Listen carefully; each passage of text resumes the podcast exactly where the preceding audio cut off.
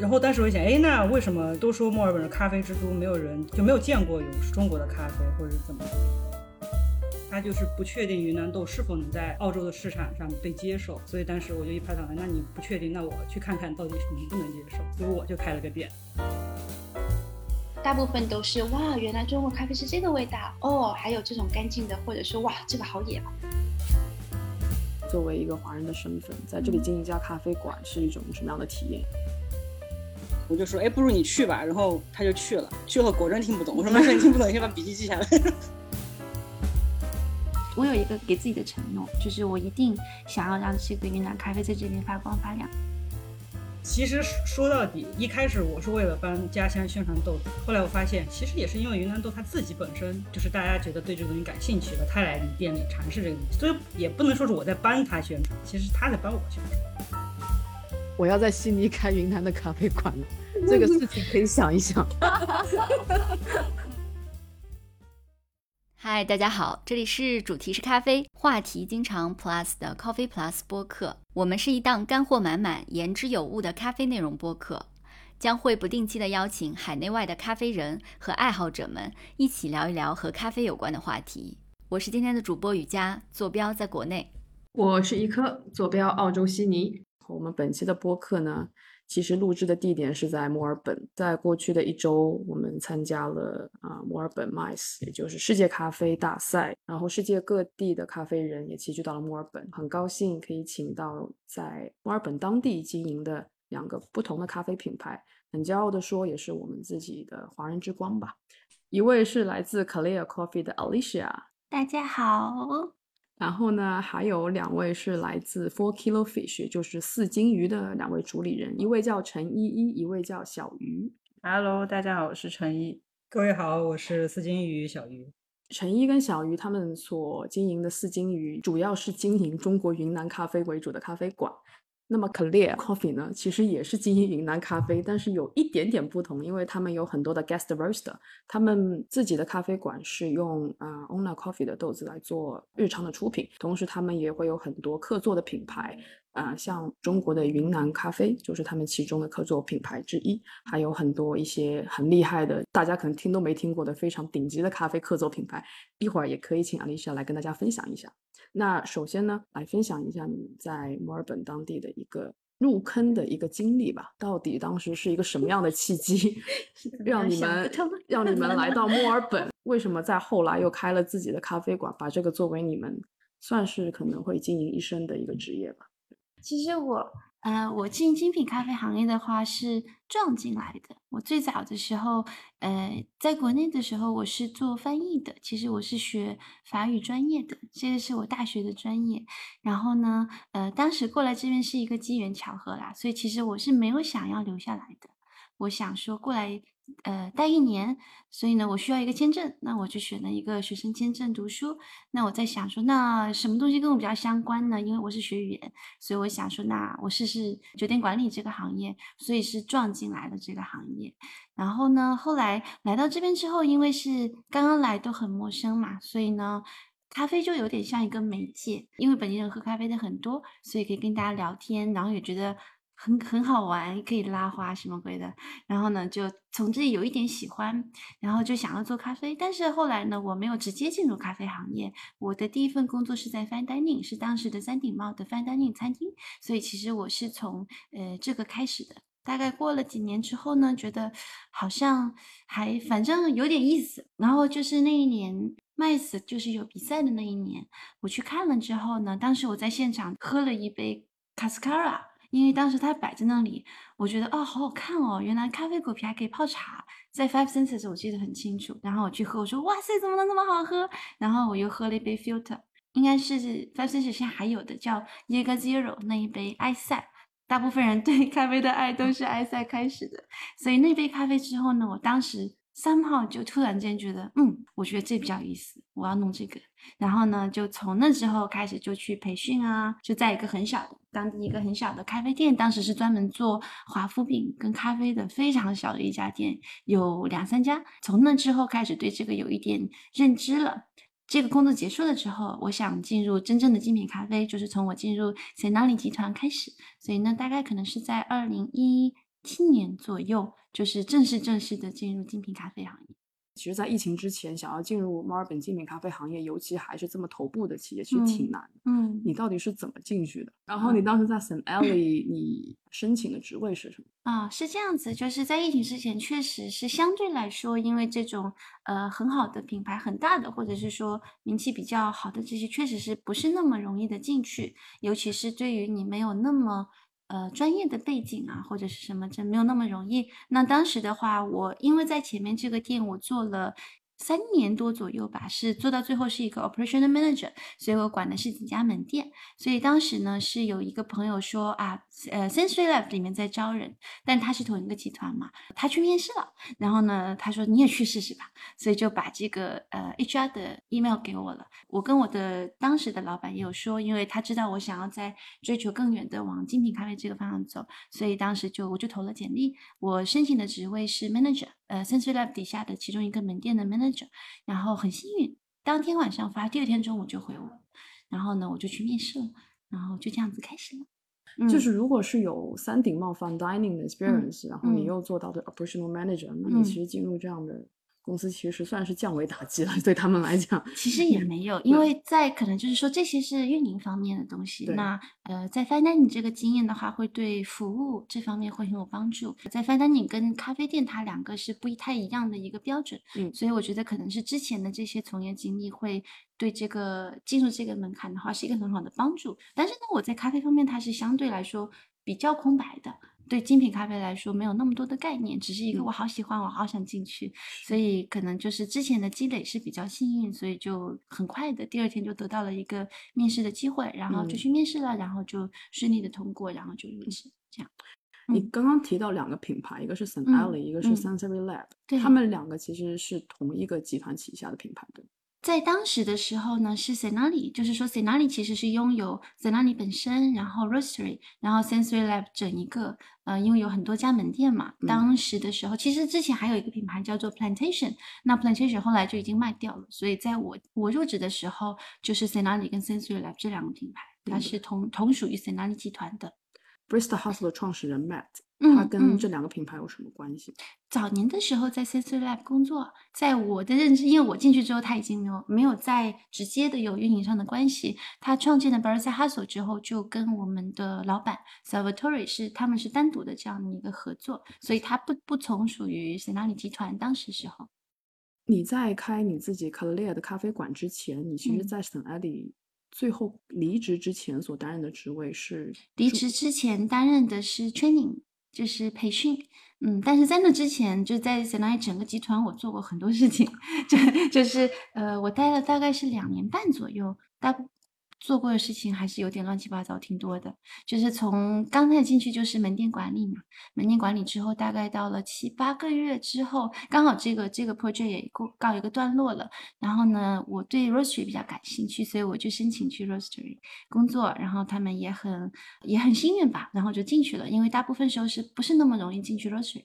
然后进去之后，在 roastery 担任的名义上的职位是呃 roastery 这个有一个 showcase 的咖啡吧，所以在这个咖啡吧里去。担任 manager，但是 at the same time 就是 virtual assistant，其实就是做很多很多乱七八糟的事情。比如说我在那里开始接触了生豆，所以呢，我有做生豆分级、QC，然后样品烘焙，跟我们的生豆师一起去做这个质量啊，帮忙录入很多 data 啊。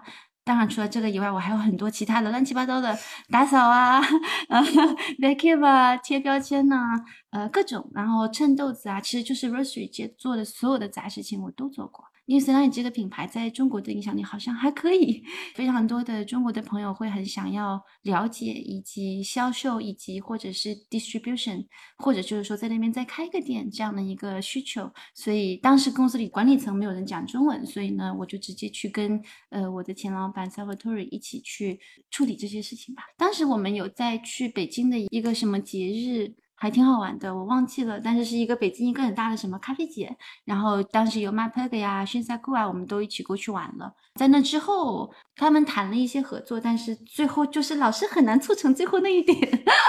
嗯，所以 anyway 呢，就是如果有需要帮助呢，有需要接待的时候，我就会帮他。后来最后的职位就是做呃感官训练，wholesale 客户的训。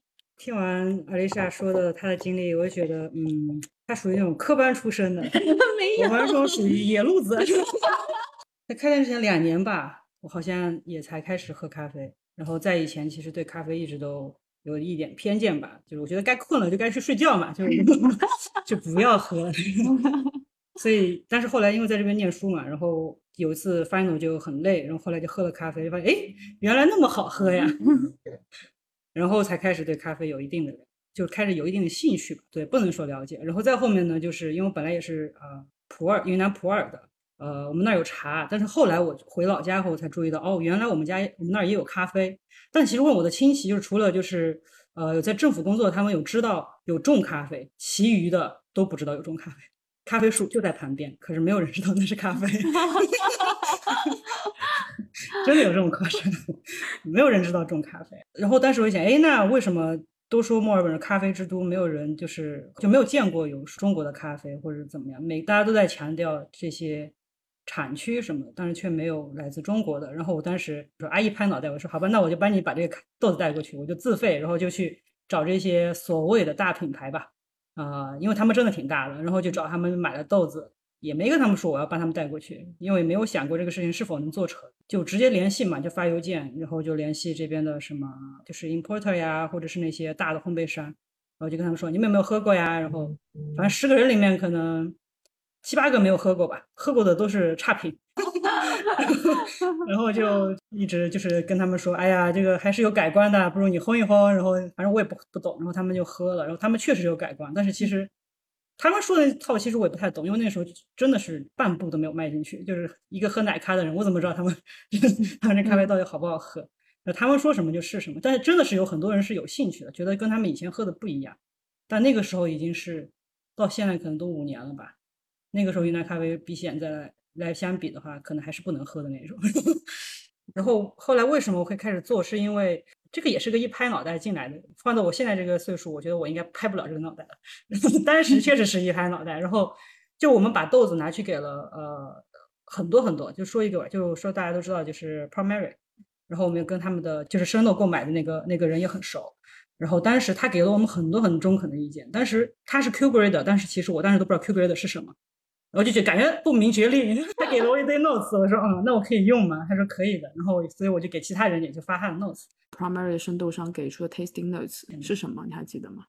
红糖什么之类的吧，挺好的，就是甜，但是就是复杂度比现在来看就是没什么复杂度，但是就是还挺甜的，嗯，也有不好的在里面的，嗯。然后我就问他，那你有兴趣买吗？他就觉得就是他很担心，就是他拿到的大货品质和他测的东西不一样。然后还有就是，他很担心这里的人是否能够接受得了这个东西。就他觉得这里的消费者是否能接受了这种新的这个地方的来占领这个市场。他就是不确定云南豆是否能在澳洲的市场上被接受。所以当时我就一拍脑袋，那你不确定，那我去看看到底能不能接受。所以我就开了个店。一开始你问我为什么开在这里，当时做那个人口普查，每是每澳洲是每六年对吗？一次人口普查。但是我当时看到那个已经是四年后了，已经是不是很新的人口普查，这边的。澳洲 local 是最多的，不是亚洲聚集区，所以我当时就想，哎，那你想看看这边的人能不能接受，我就在这个地方开一个，看看他们到底能不能接受。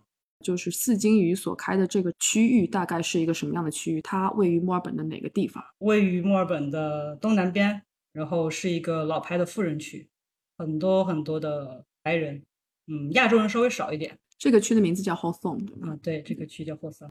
就是你们店附近有两家 XL 哎。对呀，对呀，因为这是 EXO 的大本大本营工厂。我刚刚看了一下，我打开地图，然后我觉得这条街很熟悉，因为之前我在墨尔本待过半年，差不多。我有去过他们 Excel 的烘焙工厂，然后也去过那家店。记得好像就是在他们 Excel 那个店里面，然后出去走大概就几分钟吧，就到他们那个后面的烘焙工厂里面。嗯，对对对对，嗯。刚刚就是小鱼他介绍了他自己从事精品咖啡的这个经历。从开始入坑到现在慢慢开这家店，我觉得还是挺神奇的。嗯，就是这个，我觉得你很有勇气。你拍脑袋，但是你完全没有咖啡知识，然后你只有云南的豆子，你就在墨尔本决定开一家店。你这个店开了怎么运营啊？一开始是谁帮你？你卖什么？一开始就很惨。所以其实说到底，一开始我是为了帮家乡宣传豆子，后来我发现我为什么能开下去，其实也是因为云南豆它自己本身。很火，带动了就是大家觉得对这个东西感兴趣了，他来你店里尝试这个东西。所以也不能说是我在帮他宣传，其实他在帮我宣传。哎，这个这个评价跟我听到倒是不一样，是吧？因为可能我 可能我长期在悉尼，那悉尼精品咖啡文化其实也不差嘛。但是据我所了解，现在云南咖啡豆在悉尼还有只是被一个大品牌收拢，然后做一些拼配的基底，那个品牌叫 Cup Roasty。但是你会在其他任何一家咖啡馆，你要找到云南的 Single Origin 单品出品几乎没有。在墨尔本这样的地方，就是开一家只卖云南豆的，确实大家应该会挺好奇的，因为它很鲜明嘛，就是大家知道它有云南这个标签，嗯，然后又是新鲜的东西。我觉得墨尔本很包容，我觉得非常包容的一个城市。嗯嗯，你考虑一下回悉尼要不要也开始只卖云南豆？现在好时候，云南的豆子已经越来越好了。对对对对对，OK，在开店初期。有没有遇到一些很棘手的挑战？当时就很很繁忙，就是，嗯，都是接触一些从来没有接触过的事情嘛，就比方说店找店铺，然后装修，然后设计什么的，自己家装修都没有，自己也没有参与过，然后开始要装店，然后后来就导致那些装修的用词啊都已经知道了，就是就哪些地方要怎么处理啊，然后要干嘛，就这些都知道了。装修专八音已经过了，对 对对。咖啡就也是一样的，就跟装修一样，就是也没有正儿八经的弄过吧，还是很多人帮忙吧。我觉得就是想要开好一个店，就比方说我开店之前我还不会拉花的，就只是会做一下 shot，但那个时候我已经是我已经考掉 Q 了。然后我我还去参加了那个云南，就是云南省的那个生豆大赛，我还去当了那个评审。但是为什么我要去呢？是因为当时正好搜了有这个东西，然后后来我看那个当评审要求需要 Q，然后呢小陈就给我报了一个，对，是一月份还是三月份没有特别神，对，就是当时是三月份的那个比赛嘛，然后他就说你一月的时候要报名。但是你必须是一个 Q 规的，你才可以有报名的资格。然后我一看那会儿十一月份，头一年的十一月份，然后我就说不行，那他得是个 Q 呀，那怎么办呢？然后结果看看看，就发现就是 Torch 马丁老师那边哦有一个 Q 课，十二月份。我说行，我给你买机票，我给你报名，然后我就把他送着去了。但是时间来不及，我也没上那个 Q 的那个预备课。一般 Q 课应该大概是十四天这样子的，会有或者是十天，我记不太清。十天啊，十天，前面有三天到四天是那种预备课。预备课干嘛呢？就是让你带你去闻一闻水果蔬菜啊，然后带你知道什么是风味啊，然后知道咖啡闻到是什么呀，或什么是瑕疵呀，就是这种东西。然后 Q 课正儿八经其实就是很 intensive。今天教你怎么考这个试。考试什么样子？带你介绍一遍。下一下一次就是考试，就这遍告诉你说考试是要待会儿要怎么考，然后告诉你一遍，好，你试一遍，好，就去考试。然后我就直接去了以后，然后就进行这一步。我当时就很懵。小鱼是一个感官非常厉害的，就比如那个天使水，就是那个你们知道吗？魔鬼水没有天使水这么 魔鬼水，我记得好像嗯，大家分数可能都七十来分吧。我就好像考了九十分嗯，呵呵呵呵，然后就交了那个那个东西。呃，因为你刚刚说你考 Q 是为了去做这个评深度评委的工作嘛，那我其实比较想了解的是，OK，当你们已经在产区看过了你们源头的咖啡，然后要把它运到澳洲来，这期间有一些什么样的嗯经历吗？因为好像也不是很容易吧，这个是还是说只要交给第三方专业的公司就可以？再加上生豆又是农产品。然后在澳洲可能有相对比较严格的进口的规定。其实它它有什么规定？比如澳洲要怎么进来，就是海关都会有说要写什么。就是在国内可能会稍微麻烦一点，出口嘛，其实更麻烦。那其实可能澳洲做的更好一些，就是什么相关文件都会写在网上。国内的话就是要准备澳洲这边需要的那些材料，然后你就要去找不同的相关部门，然后去把那些材料都办好，然后你就可以。嗯，那烘焙呢？烘焙一开始谁烘啊？哦，一开始他红的，应该是他先去学。他去学的时候，那更早了，那可能还没有入行的时候，就还不会做咖啡的时候，先学学烘焙。当时是 Primary 有在办有一个课，一个烘焙课，然后我当时我就说，哎，不如你去吧。然后他就去了，去了果真听不懂。我说没事，你听不懂，你先把笔记记下来。然后就去了。但那个时候其实那个帮助不是很大吧，大概就是就是让你知道什么是烘焙，就自己到底哪里没听懂，其实哪里都听不懂。开始认识 Craig 以后，就 Craig Simon，就 Criteria Coffee 的那个现在的主理人，他也办烘焙课。他跟那个另外之前的那个老师教的方式不是很一样。就 Craig 教的可能还更好一些，就是在实操上可以更容易学到吧。但是其实你之后到底怎么烘，会有各自的风格的。就教你怎么用那个锅，但是你后面到底要怎么炒那个豆子，其实是你自己想怎么炒。那你们现在的烘焙是自己烘，然后烘焙机在哪里呢？在自己店里面吗？不是不是，烘焙机就在那个 Craig 那里，它是共享烘焙的那一个场所吧，大家都可以去租用他的机器，然后都可以就是就跟他预约就可。他那儿地方比较大，所以我们豆子也都是存在他那儿。那这个其实，在澳洲当地还是对于一些小型的烘焙品牌来讲，还是比较主流的一个解决的方式。在澳洲当地还有挺多这样的共享烘焙室的出租的，像在墨尔本有 Greg Simon 这样子的场所，那在哦悉尼这边也有一个叫 CRS，现在已经改名叫 ECRE 这样的一个场所，就是专门提供不同的烘焙机器。不同的尺寸，然后那些非常小的一些啊烘焙师，他们想要做自己品牌，就可以租用他们的机器，然后去他们那边烘焙。不同的机器很多的选择，国内我现在不知道有没有啊？有的，有的是吧？嗯嗯嗯，有。现在上海已经有开出来这样的共享烘焙空间了。好，我说说出品吧。当地就是你们所开的这一个区，如何让他们来接受你们的咖啡？这个是花了一些心思吗？一开始其实大家嗯都很难知道到底你想要出品什么，你很难知道别人想，更难知道别人想要什么。然后你其实也无法知道你到底出品的好不好。其实很多人应该都有这个问题，所以一开始我们其实也不知道，但是就问啊 Craig 这个好不好？他说好，那就好。但是后来的话，慢慢你就会知道你想要什么样子。就比方说，想要这个咖啡甜一点呢，还是厚重感重一点呢，还是坚果味重一点呢？就是？那你们现在店里面就是你们出杯量最大的饮品、最受欢迎的饮品呢和餐食是什么？就比较我们有自己特色的话，就是一个苹果汁加浓缩，这是大家其实只要会喝黑咖啡，百分之九十的人都会非常非常上头的一款，算是特调吧，但是也没什么调好调的，就很快就很简单就可以出出去，但是它确实有一定的科学道理在它的背后的。对，这是这是小鱼独家点的多的，还就是拿铁吧。日常出杯还是奶咖偏多了，只是说后来大家都慢慢知道，嗯，我们店有云南咖啡的话，很多人是会专程过来想尝一下云南的豆子。比如说，如果是单品这一块的话，我们店有一个宝山的一款酵母水洗，很多人都很爱，就不管是华人的客人也好，还是当地的澳洲的客人也好。有一次，好几个客人都跟我说，这就是我的 go to coffee，就是每天日常必备的一包豆子，就是没有了就会来买，没有了就会来买。那一只豆子是就是很甜，然后很干净，有一些草莓的香气在里面的一只云南宝山的手冲。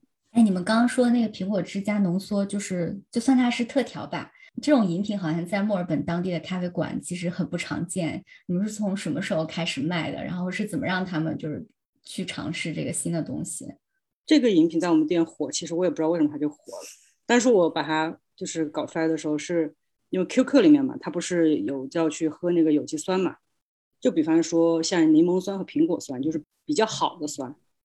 然后苹果酸其实理论来说应该是最好的酸。而且这些酸都是需要比较高海拔才能够形成的。苹果酸为什么好呢？就是因为它酸，但是它又酸甜，所以它好。后来我想，那既然咖啡苹果酸这么重要，对，就是越好的咖啡的苹果酸越多，那为什么不加进去呢？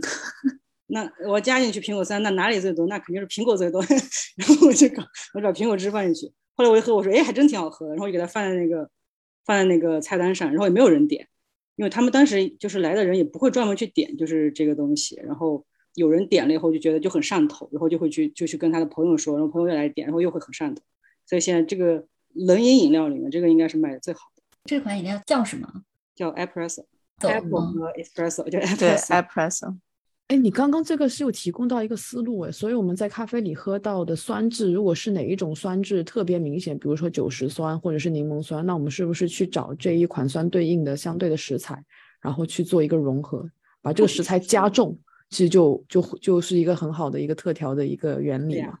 哎，那如果说这杯是很强的柠檬酸，然后我再加柠檬进去，会不会更酸？会啊，会啊。但是如果太多了，它可能就不讨喜啊。就是所以还是比例的控制的问题。OK，所以其实好喝、好吃、好喝的东西都平衡都是最重要的。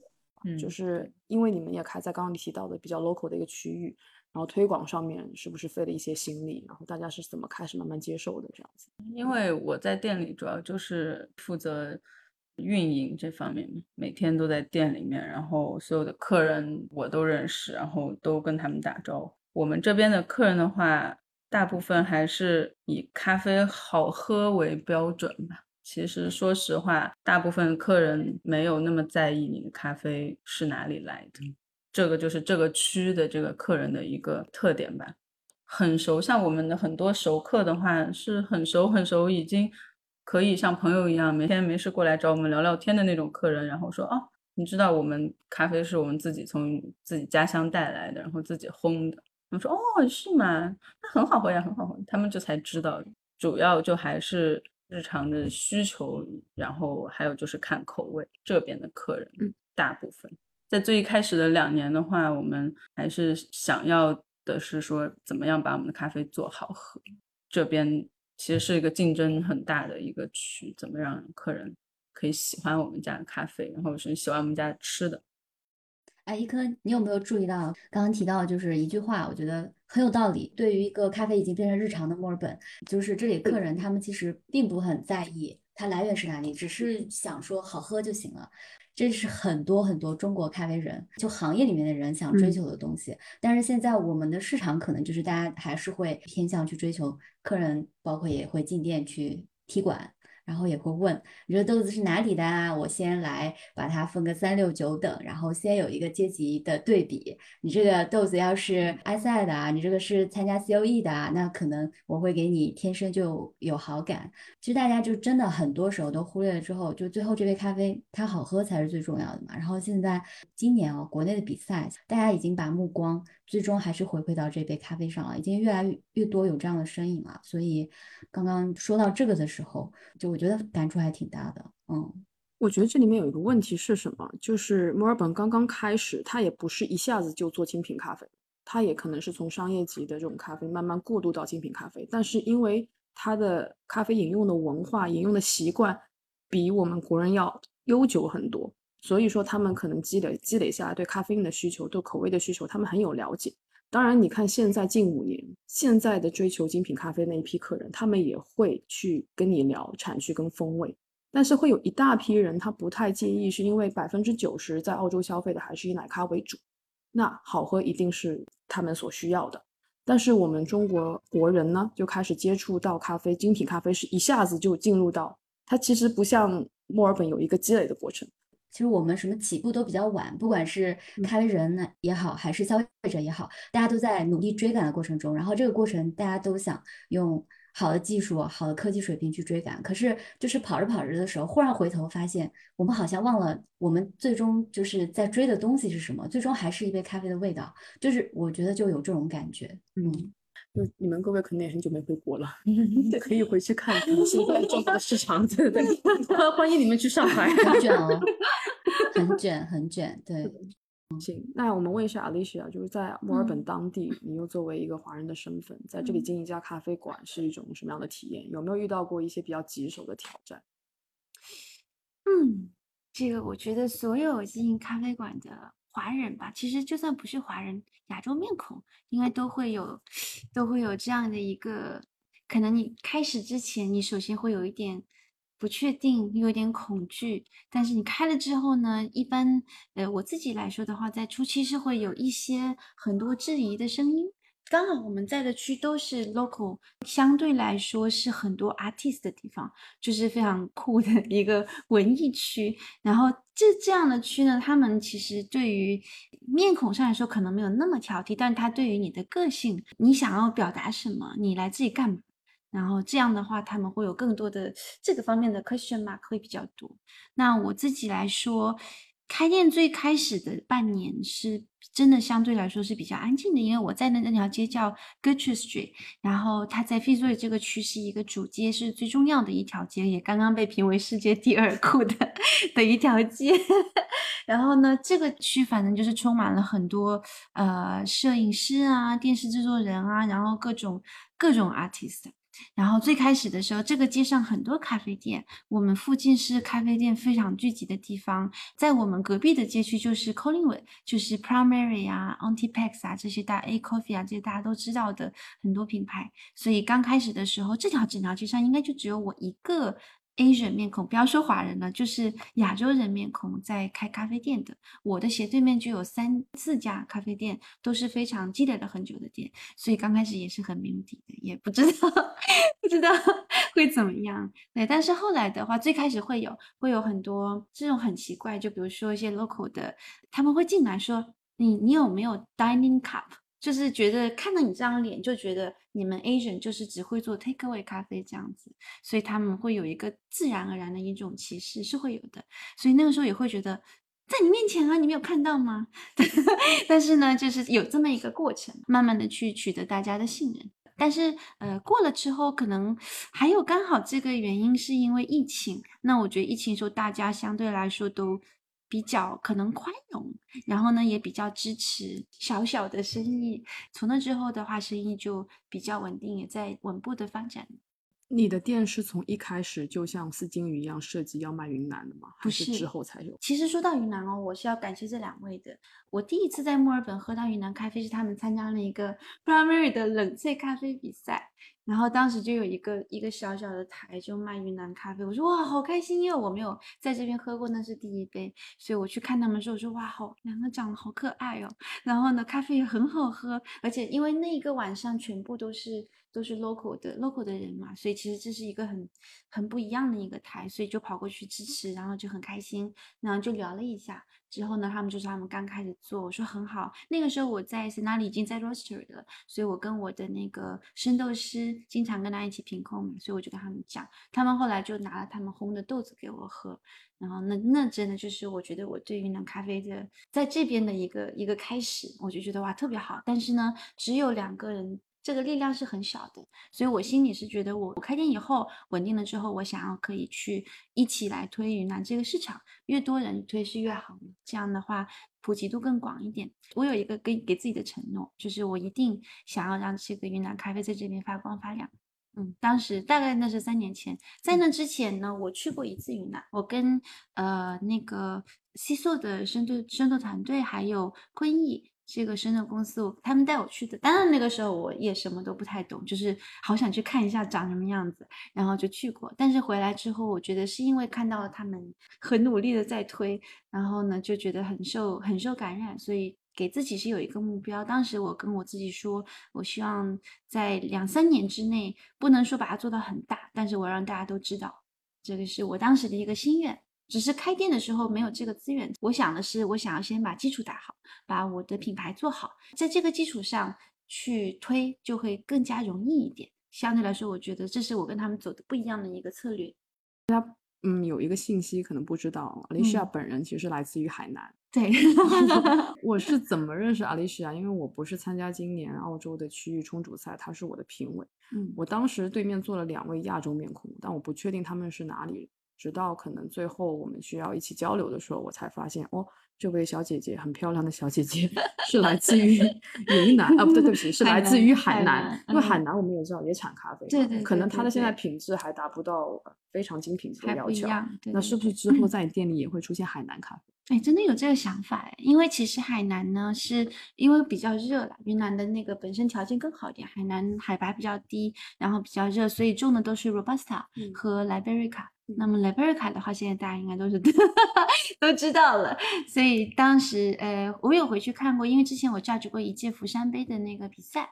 嗯，召集过一次，很很很荣幸去了，所以当时就在我其实就像他们一样，我是海南人，可是我在海南的时候，我是没有没有很了解，哎，我们有种咖啡树啦，还可以去看啦，没有，我是从这边回去了之后才去有机会喝到，所以呢。那个时候就觉得啊，但是他可能跟 local 这边的这个需求很不同。但是受了 Hugh Kelly 的启发之后，我觉得这个还是真的很有可能可以有。我有两个，如果有可能的话，一个是呃海南的咖啡豆，可能要看以什么样的一个形式呈现，也许有可能可以是 Liberica 作为一个 blend，就像哎目前 Hugh 在做的事情。另外一个的话，Robusta 现在我觉得在未来是我个人的看法，被很多人说不对，但是我还是这样觉得，就是我觉得在气候变暖的这个未来的十年、二十年之后，呃，Robusta 会有它自己的一席之地的。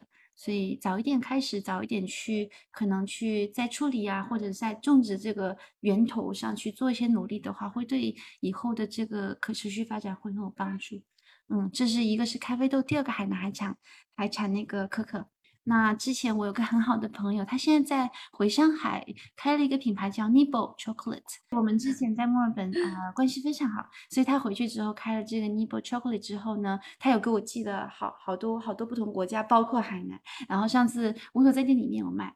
但是很快哦，大家的支持度很高，就是放上假两天就不见卖完卖空了。所以其实国内的品牌的这边，只要我觉得只要我们很用心推的话，也是有很好的一个市场。那海南巧克力也很好喝，所以很好吃。所以以后的话，希望可以有这个这个这个机缘和这个资源去做这件事情。嗯，我觉得其实今年呃，大家可以到时候回看一些高清的比赛视频。今年 WBC 第四名日本选手用的就是罗伯斯塔跟龟下的一个拼配。嗯，所以我其实个人跟 Alicia 持同样的意见，我觉得罗伯斯塔在未来十到二十年，确实可能可能啊，仅只是可能，嗯，可能可以跟阿拉比卡会并驾齐驱，有自己市场的一席之地。所以这个当然只是我们自己的看法了，我们可以观望一下，看是不是这样的一个趋势发展。那你们店里现在目前最受欢迎的咖啡饮品还有餐食分别是什么呢？因为我们没有太多其他的东西，所以就 Mercy 就是咖啡为主。那我们的话，嗯，最近因为是比赛的这个时间嘛，所以目前来说店里最受欢迎的就是目前的赛豆的奶咖。然后还有因为这段时间比赛，所以我们就把之前藏起来的那个母种 e u g e n i s 拿出来 serve，这两个是最受欢迎的，目前来说。然后还有啊，云南咖啡非常受欢迎。像在墨尔本地区来卖云南豆的时候，它的价格会比普通的其他的埃塞豆啊，或者是传统的产区的豆子会要贵一些吗？它是还是会比他们稍微没有那么贵一点？呃，我自己店里的话都会贵一点，就是说，因为我自己本身的豆子也是有常规豆跟呃稍微高端点的豆子，所以就比如说我们拿欧娜普通的呃十几块钱一包这种豆子来说的话，那云南豆是要比它再贵一点。一般来说，比如说欧娜两百克的零售豆是十九块，那么我之前卖的云南豆在二十八到三十块左右一包，所以的话是要贵不少。那单品的话，从呃奶咖或者是呃那个 batch brew，不知道中文要怎么叫 batch brew 和以及手冲来说都要贵一点，手冲的单价在十七块到二十一块之间。嗯，那这样的话，大家来会选择这样的豆子，是因为真的对云南这个产区感兴趣，还是因为他们真的非常想尝试，才会愿意花这个价钱去买这个豆子了？呃，我觉得第一肯定是一个好奇，就首先是很好奇，呃，这个中国的咖啡是什么样的。第二个的话，因为大家有不同的选品，所以也会好奇说你的这个定价比普通的豆子要高的原因在哪里？嗯。就是会大部分，我觉得是出于这两种啊原因来尝试。我们云南豆本身就在很圈底的这个呃风口上，然后呢，我们自己因为做很多很多的 sourcing，因为我会发非常多的 social media，会去推它。那呃感兴趣的业内的朋友和以及 local 的话就都很多，所以大家愿意来尝试。大家喝完了之后反馈呢？就是他会觉得花这个钱喝这个豆子值得吗？嗯，很多我觉得反馈都还是蛮积极的。这个也看，因为我从第一年到现在的选豆来说，我的风格有非常大的不同。第一年是一个尝试。呃，比较安全，然后呢，到第二年就走的比较野路子，就是因为我想要，呃，比如说很平易近人的一个经典的水洗，以及到非常重发酵的，呃，双重营养发酵这一类的豆子，我都想要进，因为我希望看到市场的反馈是什么样，因为我们只是代表非常小的一部分从业群体嘛，那么我们的的我们的偏好不能够代表大众，所以我就是等于把从最简单的到。最疯狂的豆子都进过来了，然后就看看大家的反馈。那目前来说，反馈是特别好，大家 mostly 来说都很喜欢。但是他们会有一个我，比如说我喜欢水洗，还是我讨厌重发酵这一类的，他们会有这样子的一个 preference 上的反馈。但是 generally 来说都非常喜欢，所以就是要来这里喝你的云南，每天都来喝。这样子的话蛮多的，所以目前来说我没有碰到过说呃价钱这个对不对等这个问题，目前没有碰到过。大部分都是哇，原来中国咖啡是这个味道啊，原来是这种感觉哦，还有这种干净的，或者说哇这个好野啊。因为我我我想要引导他们去找自己喜欢的类型，而不是说好还是不好。因为其实是有很多的选择嘛，那我尽量给更多的选择，让他们去找到你喜欢这类型的云南还是那类型的云南，而不是给他一个机会说你喜欢还是不喜欢这样。嗯，我觉得蛮真实的，就我感觉国外市场的客人，他们普遍就是接受度还是蛮包容性的。嗯，我们在的这个墨尔本的这个环境里面，不管是从业的人还是客人，都非常的非常包容，就是很好奇你在做什么，他喜欢不喜欢没有关系，但他一定会来尝试。你在做什么？尤其是说，如果你很 active 的有很多新的东西啊，然后呃，或者就是说你自己在选品上面，在行业里面有一定的不能说话语权，但是大家会引起大家的注意，那这样的话，他们就会愿意来尝试。目前来说，这个阶段我感觉还是还是很像在度蜜月的阶段，可以送很多好好有趣的东西来，然后呢，去得到大家的反馈。大家不会觉得说啊，我花了二十块澳币，那可能是八八九十人民币吧。这个钱来喝这个咖啡啊，我亏到了，不会有这样，他们就是只会很好奇哦，原来是这样子，这个处理法是什么样，那个是什么风味，那下次我再试试别的，嗯，大概是这么一个状态，属于是好奇探索的开心阶段。那餐食的部分呢？餐食的话，我们因为其实我们的东西很简单，大部分就都是在店里面做的。那我们我想想，最受欢迎的应该是蛋糕卷。你看一，他们很喜欢吃我们的抹茶卷，但是蛋蛋糕卷是最受欢迎的。然后呃，三明治这些就是正常正常大家经常都会吃，因为我们就算是三明治的话，也希望有一些就是中国的元素。就像一他们的三斗也非常非常好吃。之前 lock down 的时候去他们店里面没有座位，我蹲在地上 跟跟我胖的一起在那里吃，非常好吃。那店里的话卖的最好的是蛋糕卷，因为是我是我们自己在店里面做的。会比较新鲜，然后也会有比较有趣的风味，比如说就是呃桂花酒酿啊、乌龙卷啊这些比较不一样的，那也会有我们自己中国元素的东西，会很很好奇。一方面就是我们自己的就是中国人啊，亚洲人会来吃，那老外吃到会觉得哎呀这是什么东西，好有趣啊，嗯，也会是这样子。两位啊都是经营者嘛，开店也开了那么久了，就你们所在的街区在墨尔本都是算数一数二的比较流行的街区。那这样的街区就意味着很多的同类型的这样的餐饮，呃，咖啡馆的竞争是很激烈的。你们当初在开店的时候，尤其是像 Alicia，你是开在差不多二零一九年，如果没有记错的话，在一个刚好是疫情前后的一个交接期。然后你们是怎么做好当初你们自己品牌的定位以及差异化的产品的这样的设计，让自己在疫情的时候都能够很好的有一个对抗风险的能力？我觉得阿丽莎跟我应该，我们应该都还是面面临很多挑战吧。其实只有业内的人是知道你在卖云南咖啡，其他的人是不知道这是云南咖啡啊，他也不是很感兴趣。他你是哪个产区的或者怎么样？一开始是这样子，对。然后业内来的人会会更多说，哎，有云南咖啡，然后来试一试。但其实据我所了解，尤其在疫情的时候，呃，店要维持基本的运营下去的话，附近的居民永远都是你们的这个黄油面包嘛，就这些人是主要的主力。对吧？他还是咱专做，就是他日常的一个一个选择吧。但是我认为 blend 里面放了云南豆以后，至少我选择放的云南豆，让这个 blend 变得很不一样。它真的是加了一些其他产区豆子里面不是会带来的味道，有点点果味。但这个果味它又不酸，但它就是发酵带来的一些果味，有点像葡萄干儿一样的那种果，会让这个咖啡不一样。所以你们的店里的拼配是有加了一定比例的发酵的云南，但那比例应该不高吧？还是还挺挺高的？一直都是以云南豆做基豆，就超过百分之五十的含量都是云南。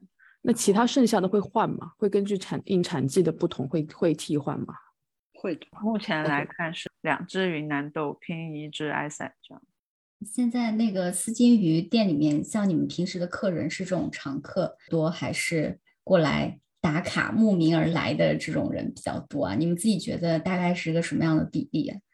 七十的。regular 吧，三十的打卡，对，这样子。因为那附近小红书慕慕名而来的打卡的客很多来了，也都变成了 regular，就是可能他会说，哦，原来这家店就是离我离我住的地方很近，嗯，然后他就来。华人的面孔会比较多嘛？你们店里也是？开始感觉白人客人是百分之七十吧，但我感觉现在就是五十的五十。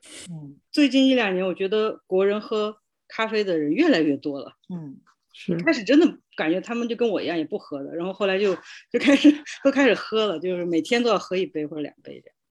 阿丽西亚呢？我觉得阿丽西亚你的店可能挑战会更大一点，因为首先你的店可能店面面积不是特别大，很多是外摆，然后再加上你的 Fitzroy 这个区是很有名的旅游街区。那当疫情之后，很多人无法出境旅游，那会不会影响你当时的一些生意？那你是怎么去做一些调整的呢？疫情的时候，其实疫情我觉得对我来说反而是一个一个帮助吧，因为在疫情期间大家都很需要出门去，在有限的机会里面可以跟人社交。那咖啡它是一个很好的媒介，所以我们很多 local 就是可能本来他可能去上班，在他上班的地方喝咖啡，就变成了他要在附近到店里来。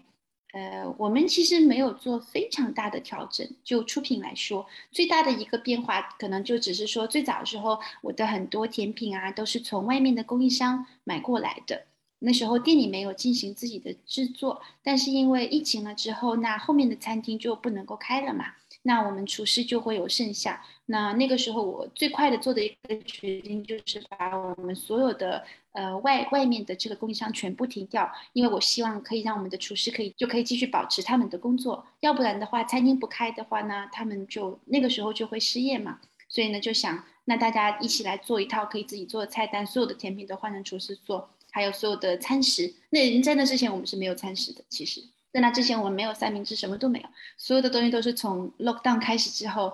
大概两天左右，我们就做出了一整套的菜单跟甜品，这个是当时最快的一个改变。马上就把网站做起来，把所有的东西开始进入配送的模式。那个大概是在 lockdown 宣布之后的五天之内吧，这个改变是比较快的。嗯、然后网站就是赶了个熬了个夜做出来，但是当时也不知道会怎么样，所以就就试试看客人。从变成去上班的地方咖啡到自己家的附近来喝的话，我觉得这个方面是一个非常非常大的转变。那在这个过程中，因为我们自己店本来非常非常注重服务，所以会跟 local 的客人啊，我们楼上啊、周边啊客人会聊天。总之就是那个时候大家的的唯一的每天的开心时刻就是出来聊天，所以觉得聊啊聊啊就。呃，这个服务上面跟客人增进了很多感情，所以非常多的客人是在 low down 的时候慢慢建立起来的。我我说一下，就是我去 Alicia 店里的一个整体的感受啊，因为当天是周末，人也很多，大家也要排队，然后我就选了一个阳光还不错的外摆坐下，奔着云南去的嘛，然后点了一杯云南，然后坐在外面。嗯，然后你们店里的咖啡师基本上都是小姐姐，然后应该是两位日本的小姐姐吧，一位是台湾的小姐姐 Sophia，呃，也点了你那种非常 popular 的这个蛋糕卷，就酒酿桂花口味的。嗯，然后呢，手冲点完了以后，Sophia 小姐姐就磨完干香，然后走过来蹲下，然后给我们闻干香，然后跟我们解释这里面有什么豆种。我还记得他跟我讲，里面有 t i p i c a、有铁皮卡、有啊、卡蒂姆跟萨萨奇姆的混种。处理方式应该是一个呃发酵的，但是水洗还是日晒我不记得了。但是闻起来就是酵感还是比较重的。但是那一款通过 Sophia 小姐姐的精心制作以后拿出来，它是一个壶。一个壶下面也有卡卡雷亚咖啡馆的这个打印的字样，很用心。包括它配的这个杯子，其实跟国内有点像，就是它会配好几个不同杯型，有窄口的，有宽口的，让你去尝这个咖啡，呃，喝到嘴里不同的一些质感的改变。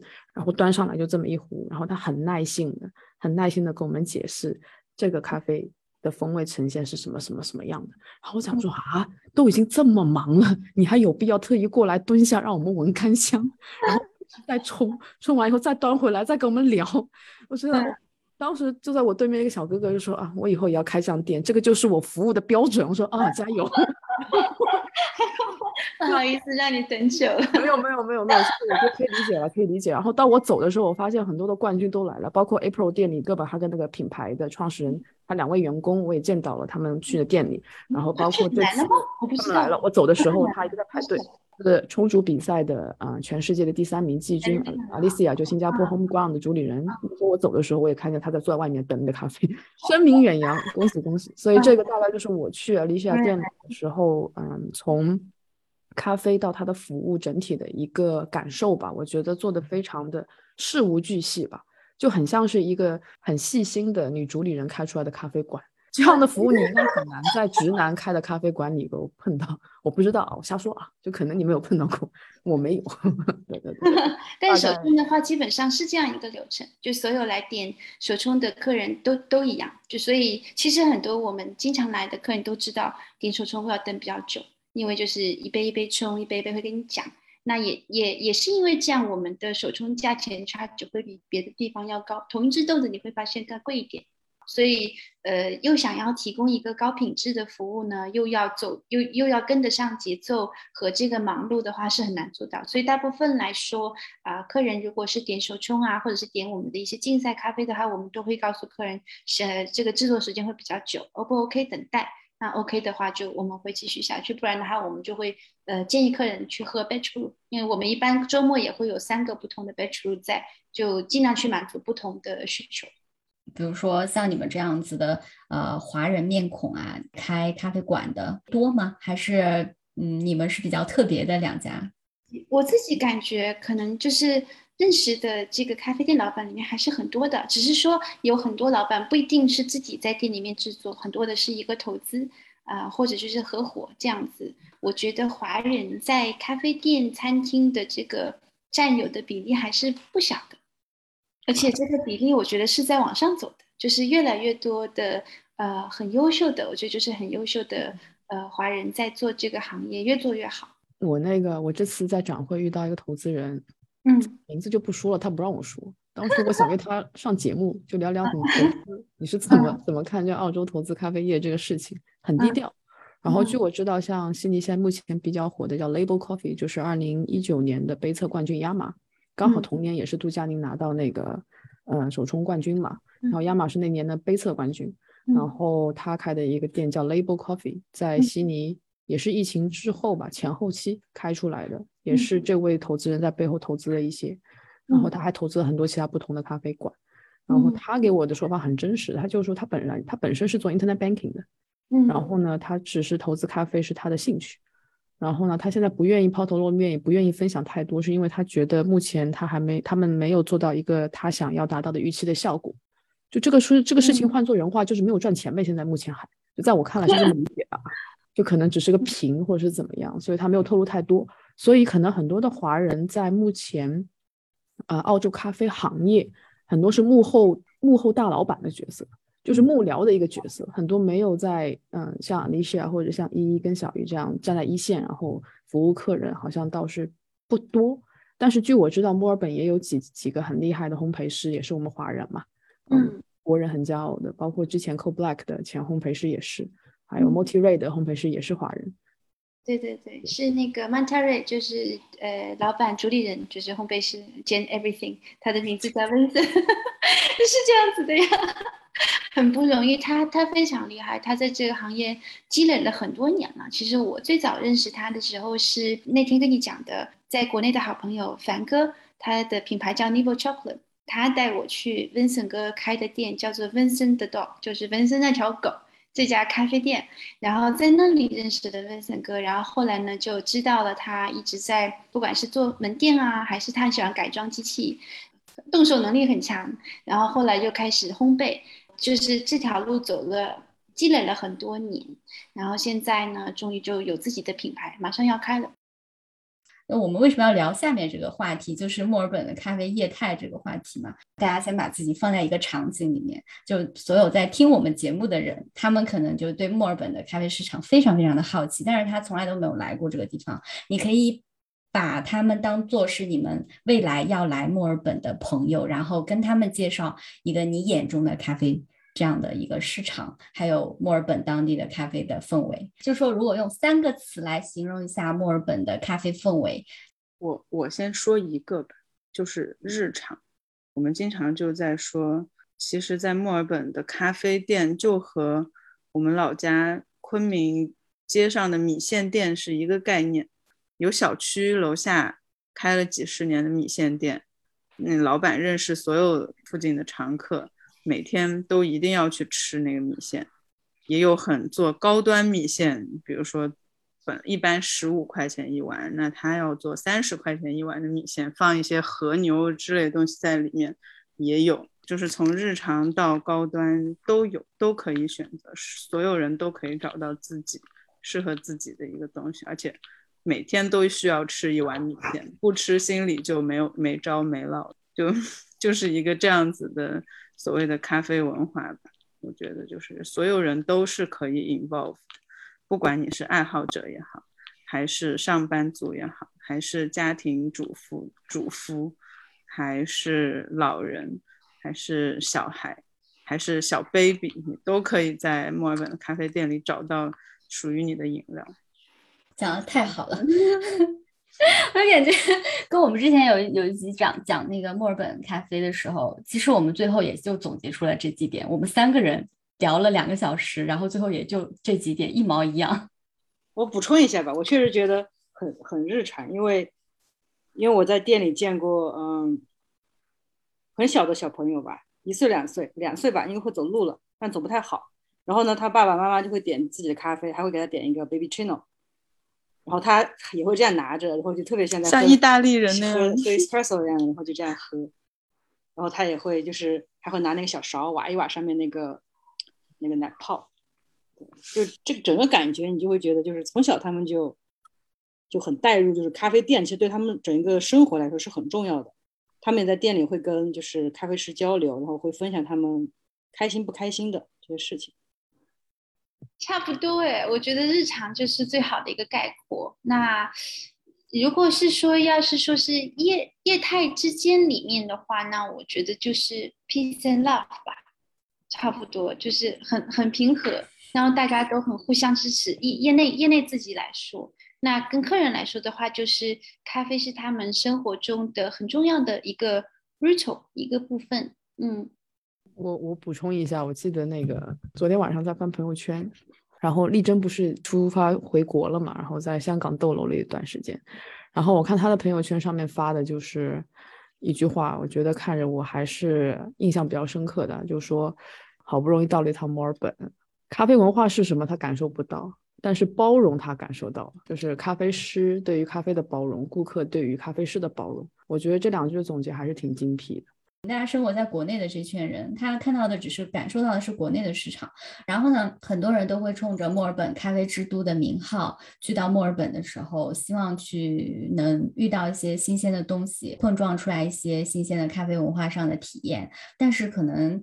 他们习惯了在国内，我们是有一套思维方式对于咖啡店的一个评价。那在墨尔本当地呢，可能你你要再换一套，当然没有谁对，也没有谁错，只是方式不同而已。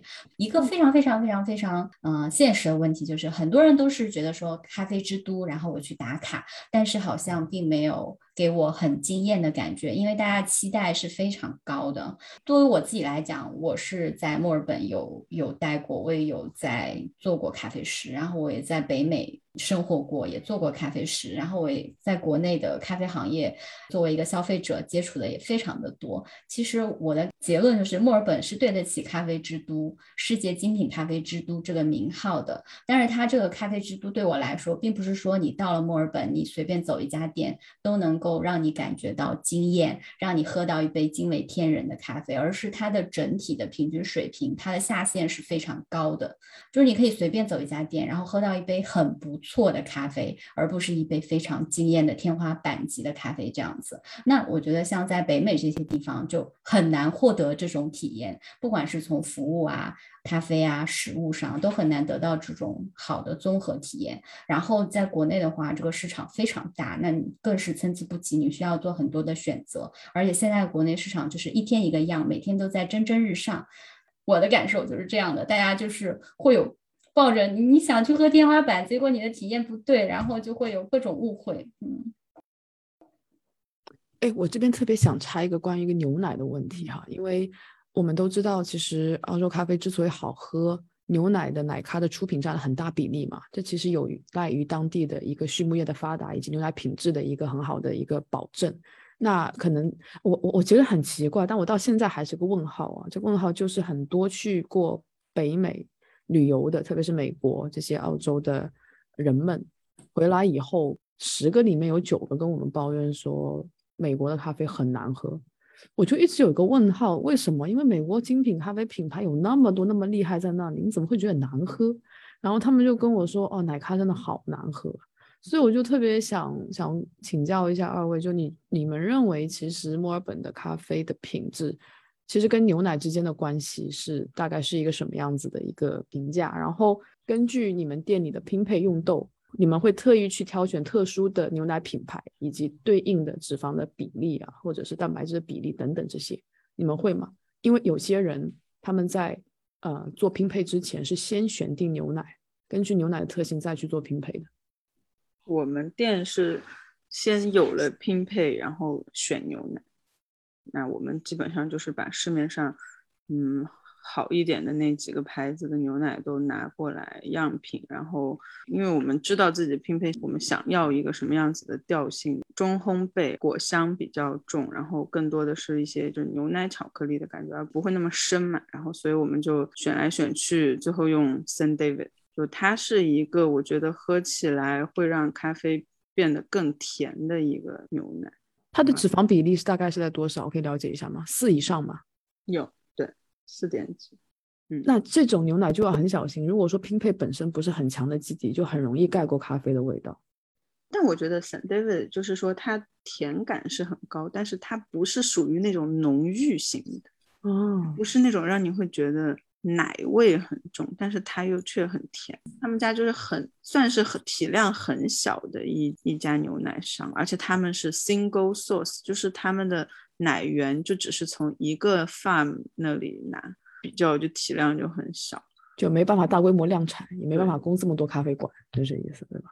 墨尔本当地比较主流的是那个二带头的 Riviera 的那个牛奶，然后这次不是应该也是本次 WBC 比赛的呃赞助商之一吧？大家都是用那个品牌。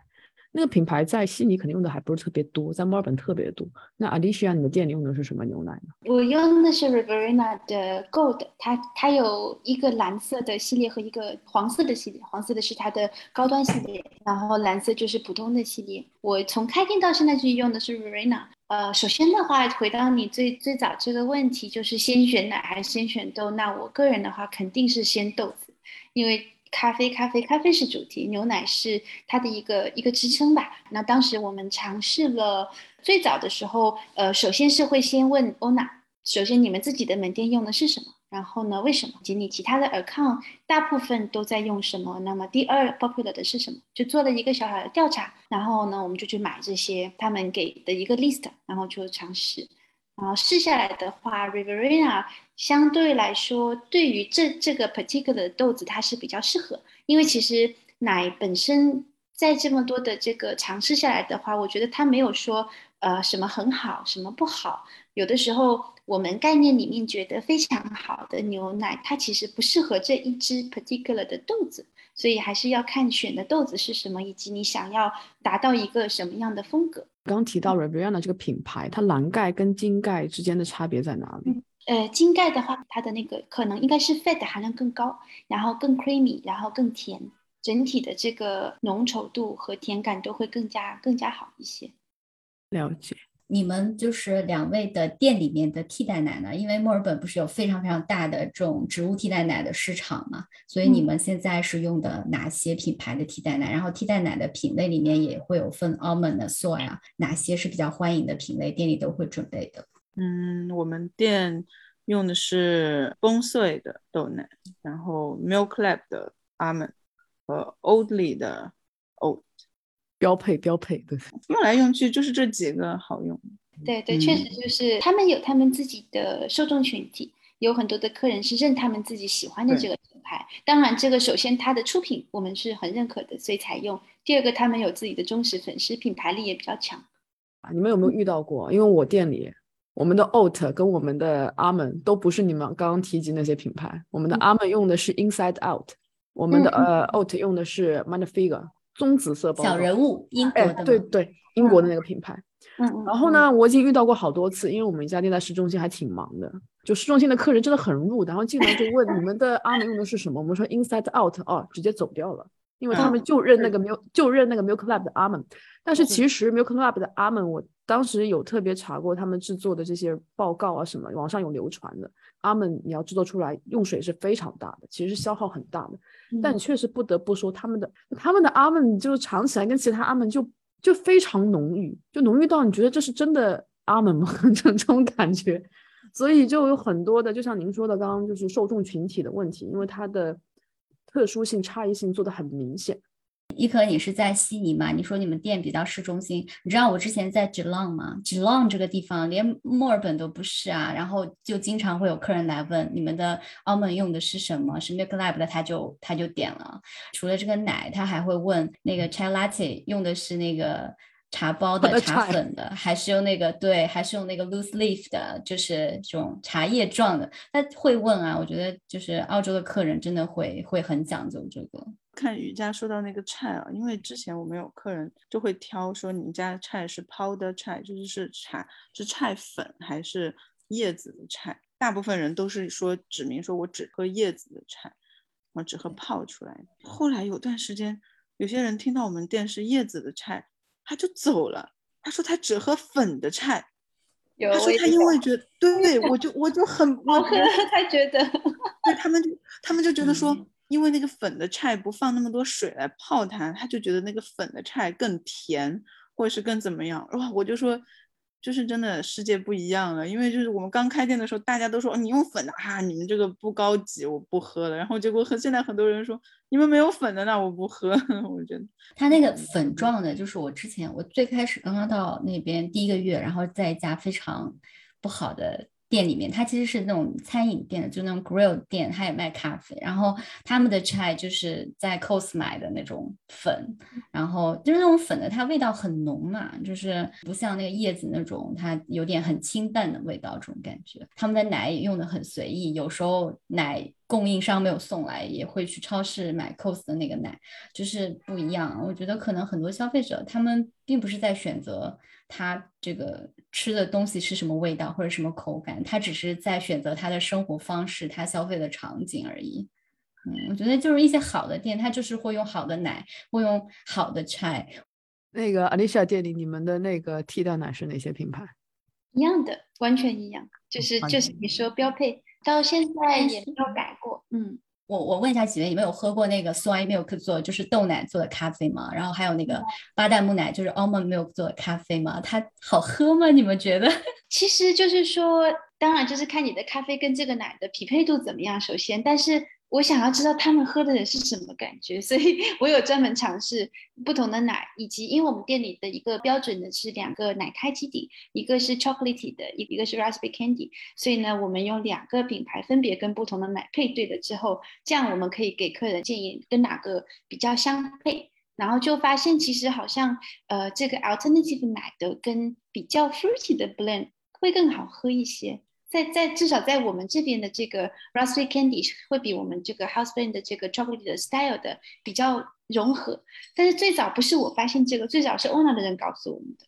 说，哎，你试一下，因为以前我们都会有一点，就是说啊，我好像没有那么爱这个东西，就没有那么多尝试。后来就觉得不行，不能够有这种偏见，应该要去尝试，因为你只有尝试过的话，才真的明明理解到客人喝到的是什么感觉，然后以及我们可以怎么样把它做得更好，对啊。所以其实喝过，其实没有很难喝，还 OK 的，可以的。刚刚因为刚刚你们说到 try 嘛，那我觉得 alternative 奶配 try 是最好喝的，比 full cream 要好喝。它整体的这个 enhance 这整个 flavor，就是它就是整个其实是一个非常好喝的一个 drink。如果 properly 来做它的话，那个这里我又提到我们比较骄傲的事情，因为我们是卖六款拼配，我们有六款拼配。品牌设计的时候，在当初还是很先进的理念。我们我就说我们有一款叫 Doctor，我们那款当初做拼配的时候，就是专门针对植物奶来做的拼配，所以那一款跟 soy、跟 almond、跟 oat 非常搭。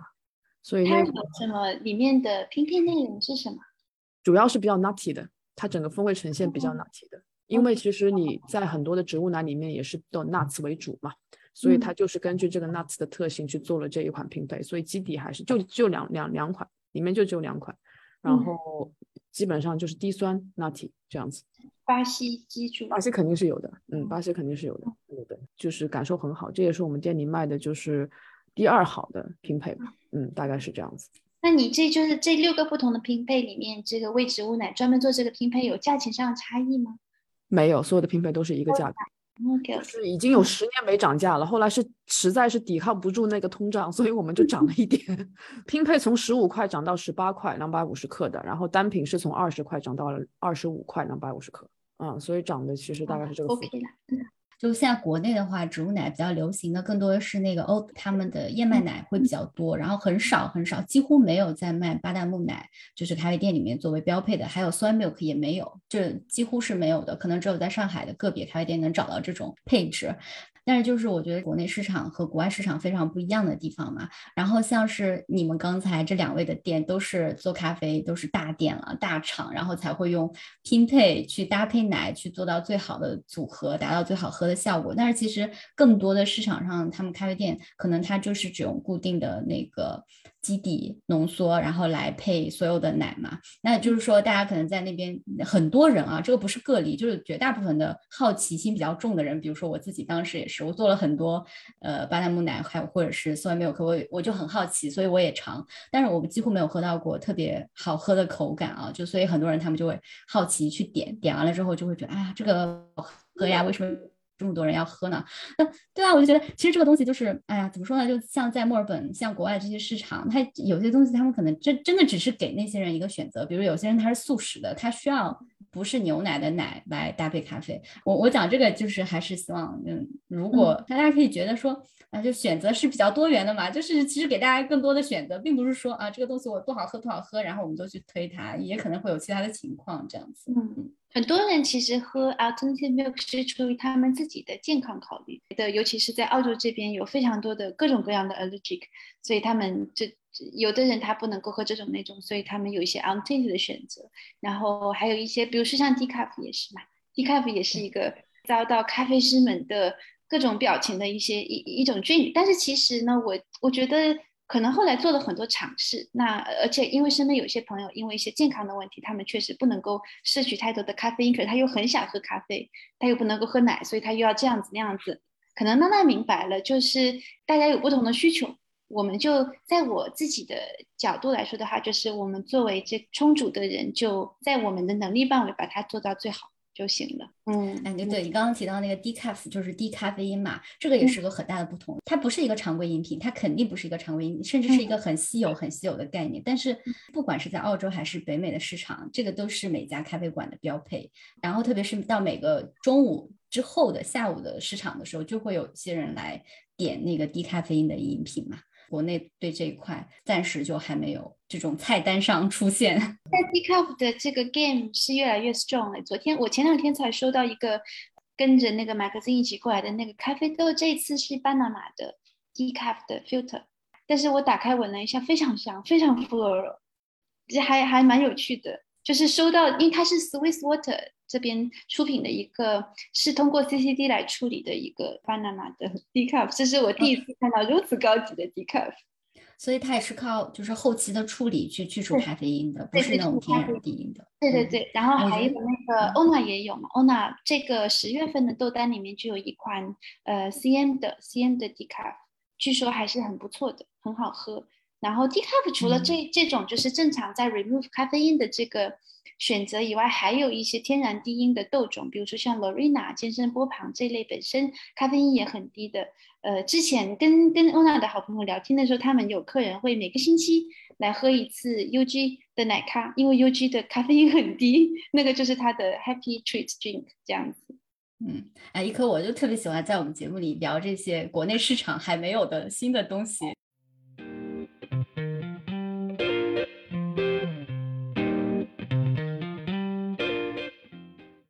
就说一下下面我自己这次来墨尔本的一个感受哈，虽然时间也比较仓促，呃，我也去了一些一线的品牌，像像 Mark Lane、Pearl Mary、Seven Seeds 这一些，然后呢，我也去了一些比较小的精品咖啡馆，像我这次很喜欢的一家种草叫 Park Melbourne，对对对，因为比较近嘛，然后我就感觉现在一些之前我们所熟知的一些头部品牌都往那种规模化、市场化的方向去探索了，反而是疫情前后，就是尤其是疫情之后开出来很多这样。非常有特色且专精在一个领域的这种的精品咖啡小馆也慢慢的在在崛起吧。发展的过程中，我就想跟三位讨教一下，就是说你你们会不会觉得墨尔本目前的这个咖啡市场之后的一个趋势是比较两极分化的趋势？就是大牌可能会做成这种规模化甚至连锁化的方向，然后也会有很多，其实跟我们现在国内的一个咖啡市场的格局也挺像吧。我我我我就是自己一些比较浅的观察啊。我我我觉得是因为我们的这个店的 location 的原因，我们两家都一样，就是还是以社区为根根基的。然后呢，首先是社区的客人，就差不多差不多百分之七八十是你每天都会见到的 local。然后呢，二十五到三十是来来探店来喝的。呃，然后根据时间段，比如说根据一个星期的不同天，会有不一样的一个比例。那周末可能来探店的人会更多一点，那周中就是你的稳定客群比较多。规模化这件事情来说，就刚刚你的前面这个问题，那我觉得，因为毕竟不管怎么样，这是一门生意嘛。那作为生意来说，它会有一个规模的呃增长，那是一定的。但是在增长的这个。呃，策略上来说是，比如说像 Axo，那它会有很多很多家 Axo 这个店，当然 Axo 自己也有旗下的其他店，只是大家不知道，或者是像 Co Black 也会有，Co Black 有 Co Black 自己的门店，但它下面的很多其他的品牌只是不为大家所知，但是在生意这件事情上面，它一定是在。往好了走嘛，一定是在扩张的，所以我觉得规模化是一个必然的结果，一个生意发展好的必然的结果。那像我们这些相对来说独立的特色的小店的话，也会慢慢的成长，只是说成长之后的规模化，可能是说我们会开不同的、不同不一样的小店，不一不一定都做一样的事情，但是它也会是有一个成长。那这这样的两个不同的。策略发展出来的话，大家的客人，我觉得基底来说是不太一样的，但是肯定也是有重合。时隔四年再去墨尔本啊，我其实四年前去墨尔本的时候就有一个很有趣的一个观察，就是很多的咖啡馆，他们的很多的主吧台手其实都是日本人，不管是 Patricia 还是 Co Black，很多是日本人。那我也有听说一个说法了，但这个说法也需要向三位求证。就作为精品咖啡之都，不论是从品质还是服务。呃，在世界享有盛名的这个情况下，其实是跟日籍咖啡师打下基础不无关系的。就我想知道这个说法是不是有它的根据？其实，在你问这个问题之前，我从来没有听过这个说法。那四年，就首先我要想，四年前我在干嘛？那四年前的时候，应该是我刚刚开始真正的接触精品咖啡，进到 c e n a l i 的时候。我觉得墨尔本的这个咖啡的整个发展，是因为它本来就是一个移民的文化，是由所有的非常努力的移民的人一起共同创造起来的，其中也有很多中国人啦，当然日本人、韩国啊、中国，呃，还有很多一些东南亚的其他国家，其实还有很多欧洲的，我觉得大家的比例差不太多。不不会差非常多。那我自己倒是没有真的经历过，因为日本人打下的基础。但是这个行业里很优秀的日本的咖啡是真的非常多。那比如说我之前的同事新萨库，他做的也很成功，从一个。来的时候什么都什么都没有的一个在森纳里后厨洗碗，然后到后来大概是三四年的时间成长为世界第四的拉花的非常强的一个 competitor。那这一点来说，那真的是一个非常好的一个代表。那同时像现在我另外的一个非常好的朋友 Cantar，他有好几家，包括二七九啊、八九啊、雷欧尼啊、Her Heruya 都是他开的。那么我觉得日本人确实在这个行业做得非常成功。但是反过来来说，中国人也有很多非常成功的，所以那这个基底，呃，你的这个观察来说，在我这里可能我没有非常深刻的体验，我觉得是所有的人一起努力的一个结果啊，还有 local 的人，还有 local 的人非常厉害。我之所以会这样讲，是因为我当时去的时候去了几家，基本上主吧台手都是日本人，我就想说啊，而且他们大多还是拿的是呃打工度假签嘛。就是来这里。那其实，呃，近几年如果说有关注赛事的听众，其实会发现，日本的咖啡选手其实近几年不管是在 WBC 还是 WBRC，他们拿到名次的这个比例还是挺高的。就日本本身的咖啡文化又比较强盛嘛，所以其实很多人又想着啊，墨尔本的咖啡精品文化那么的蓬勃，所以他们会会来墨尔本，算是镀金吧。然后回国，然后开咖啡馆，因为新萨库也是嘛，他在那个大阪也开了一家他自己的店，对，所以大概是我自己的一些浅见的观察，这个东西也不能说是说法，就是想要跟你们探讨一下，是不是？哎，你们也有这样的感受？就是目前来讲，像开在市中心的咖啡馆，对比说开在社区的咖啡馆，他们的出杯量的一个数量的对比大概是什么样的？嗯，目前这个时候还真的不是很确定哎，因为在疫情之前的话，可能这个 gap 会比较大一点。现在我我也不是很确定。有可以到一千杯的出品吗？一天？你说市区吗？就先说你的店吧，你的店品。哦，我我肯定没有，我那么小一个店。五百有吗？I wish，I wish，嗯，五百四五百，很忙的周，很忙的周末，周中不会。就是所有人都倒下了的时候，大概是这 时候不行了。五百杯差不多八到十公斤左右吧，没数过哎，差不多吧，八到十公斤左右。那依依跟小鱼的店呢？你们现在平均的出杯量？如果很忙很忙的情况下，应该能到一个四百这样子。也是周末对吗？你们的大部分的营业额是在周末是吧？嗯，对，周末会很忙，一般都是周末。所以就大家都是没有周末的人，对吗？没有周末是什么？我我这边提供一个自己的一些小小的一些心得小呃线索哈，就那时候我刚刚说了嘛，疫情之后通货膨胀的问题，然后我们咖啡馆不是涨价，咖啡涨价了嘛？你知道，其实，在澳洲本地咖啡涨价，哪怕你涨两毛钱，在疫情之前，对于客人来讲都是一个很敏感的一个价格上涨。悉尼是这样啊，墨尔本我不确定。然后这次疫情之后，就很多的咖啡馆开始涨，从三四块涨到四块五。我我经历过三块五的时期，到现在可能四块五五块钱是一个嗯日常的咖啡的一个价格的区间吧。然后我发现墨尔本会比悉尼再贵个五毛钱左右。然后对于涨价涨价这个问题，价格上调的这个问题，有没有因为这个流失一些顾客，或者顾客有来店里跟你们聊过这件事情？嗯，涨价的话，我们目前涨过好像两轮吧，但是涨了第一轮之后，没没有任何人有任何反应，就是一个都没有。但是涨了价之后，呃，然后会有客人来问，就是你怎么还不涨价？你不涨了吗？就这样了吗？这种比较多，有有比较多这样的比例的客人，但是没有任何客人对涨价的任何东西有任何的意义，完全没有。嗯，因为大家就是这边尤其尤其是前段时间很多东西的食材的这个价格的浮动非常非常大，所以没有没有任何的问题。就是我觉得我们有也一直都在涨价，每一次结束一次 lockdown 涨一次价，完全涨不过物价。然后之前嗯，维州政府然后不是有发说你消费四十刀以上，然后可以给你呃减少百分之二十五的，就是可以去找他们去 claim back。然后在我们店里面，两个人吃顿饭都到不了四十块，要不要买个饼干？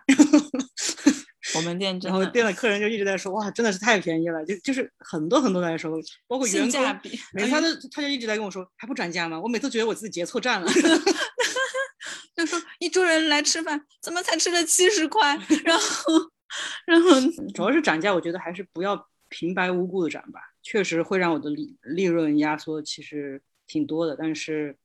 嗯，我还是希望涨价跟他得到东西也能更好一些吧。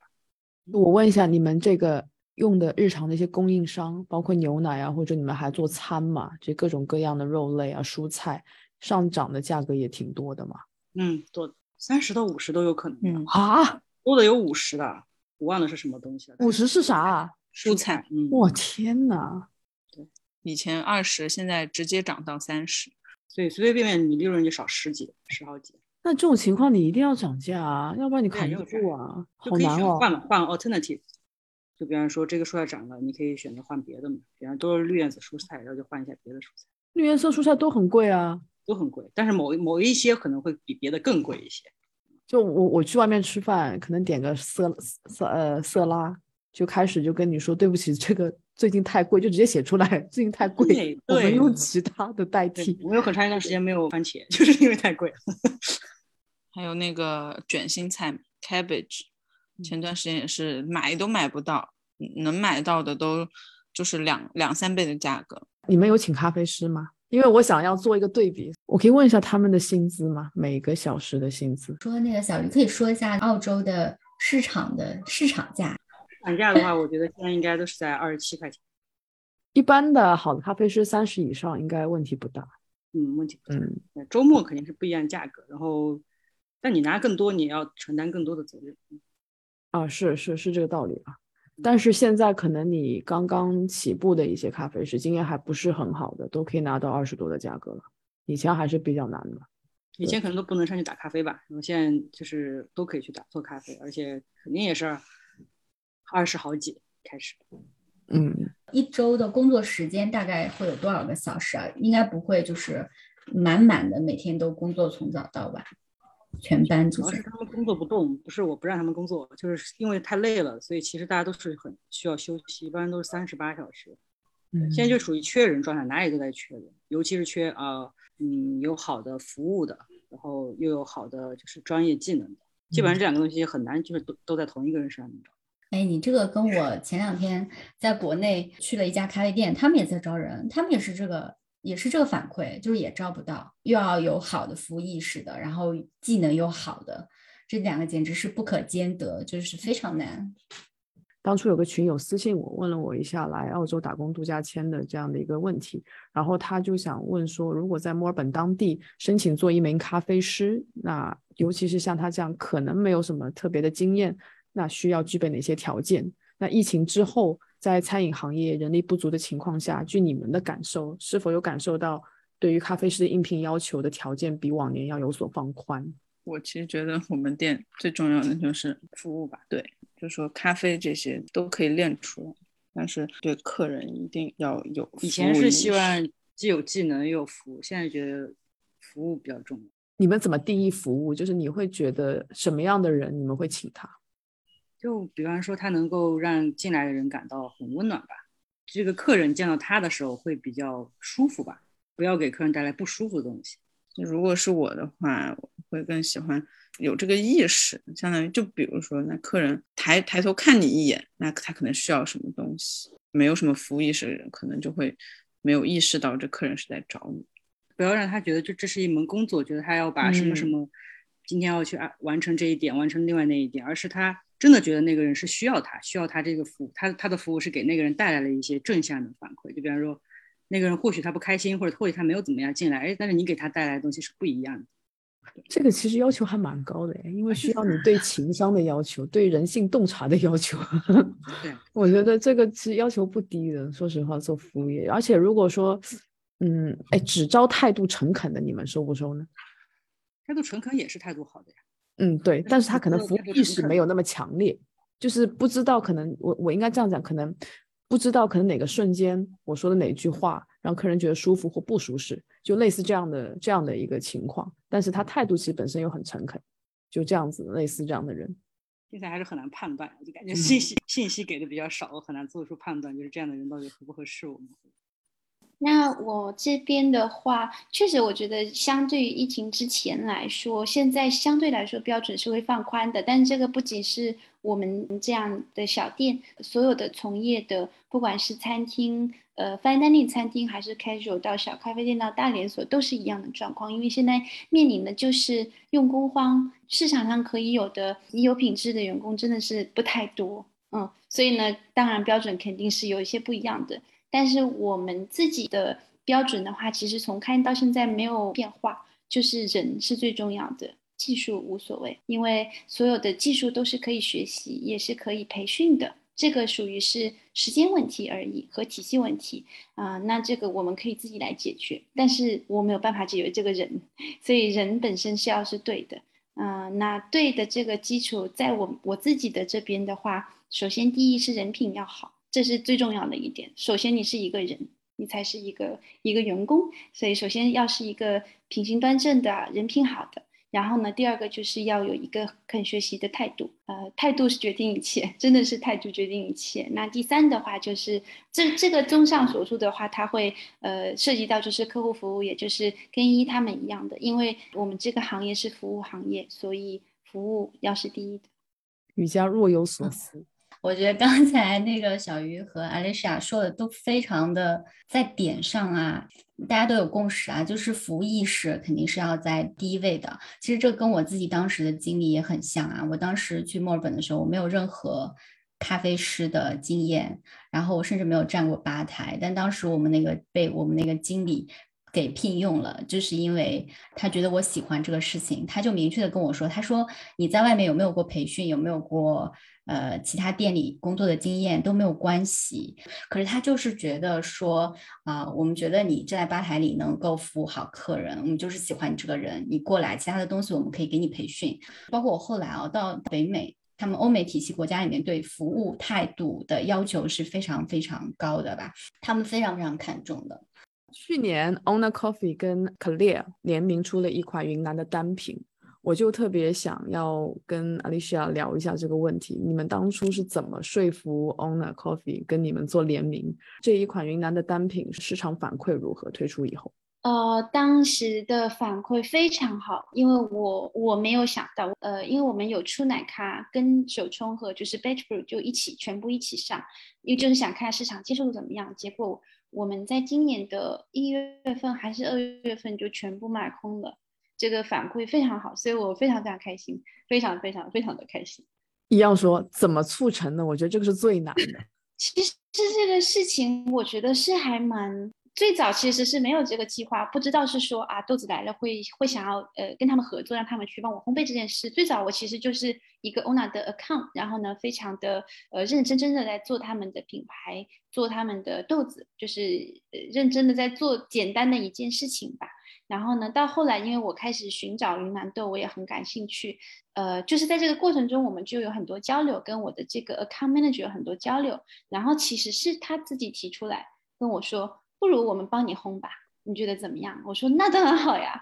然后呢，其实是在这个我们过程一直在讨论云南豆，我也有邀请他们一起来喝，所以其实就是大家聊啊聊啊聊啊。然后呃，因为他们自己自己 Project Orange 没有这个云南豆这个选择嘛，到目前，所以呢，这个豆子是在他们的选择范围之外，但是又是我非常想要做的一件事情，所以其实是他们一个非常好的 offer 过来说，那不不如我们帮你烘吧，我们来合作。那我就了，就很开心。然后今年还会有机会吗？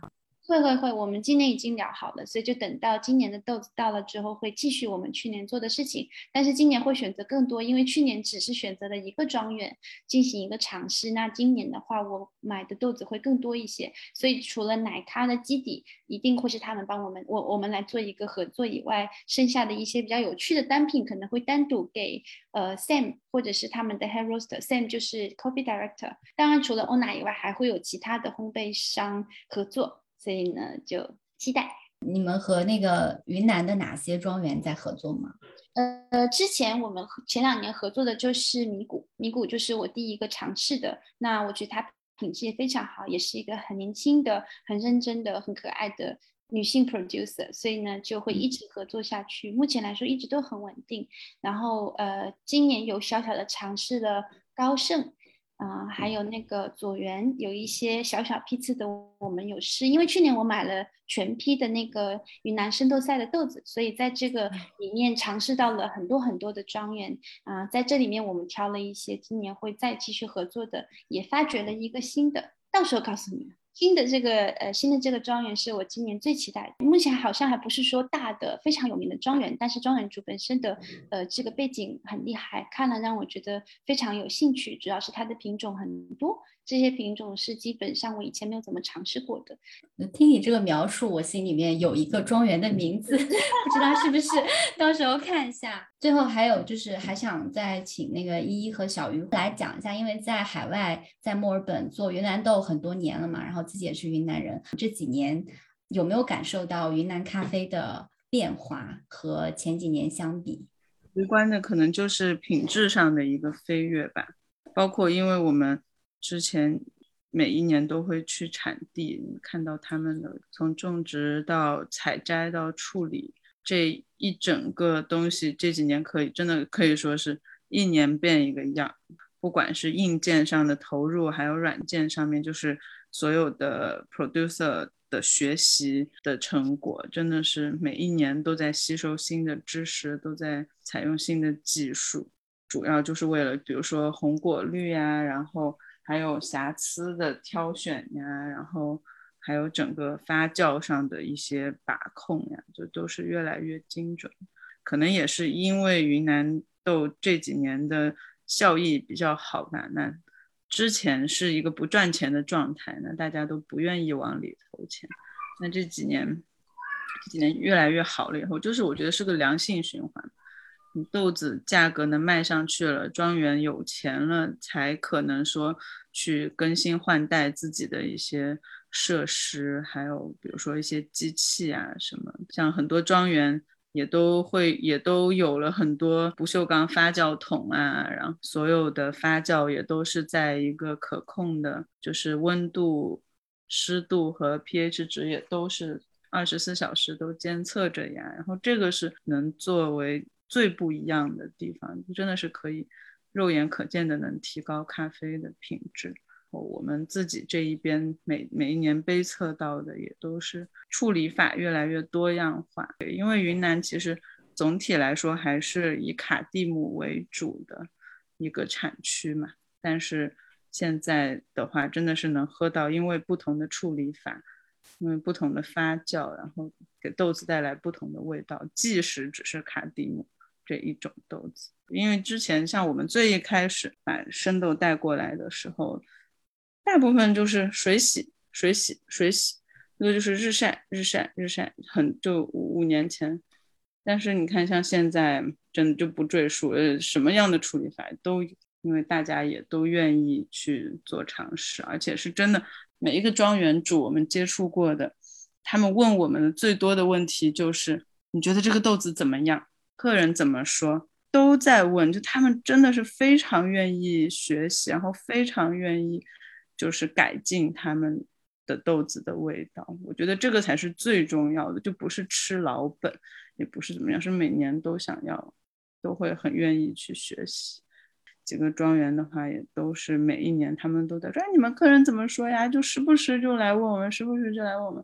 然后我们也是时不时就把客人给我们的反馈给他们，或者是一些业内人士的反馈也给他们。觉得这是一个很很良性循环的东西。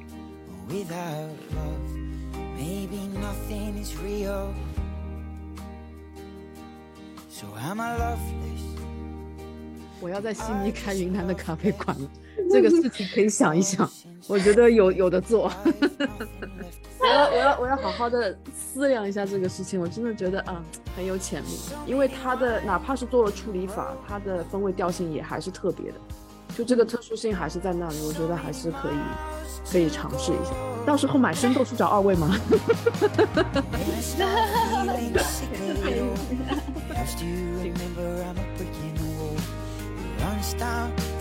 ？hillside to the sea. And when I start feeling that it's gone too far, I lie on my back and stare up at the stars and wonder if they're staring back at me.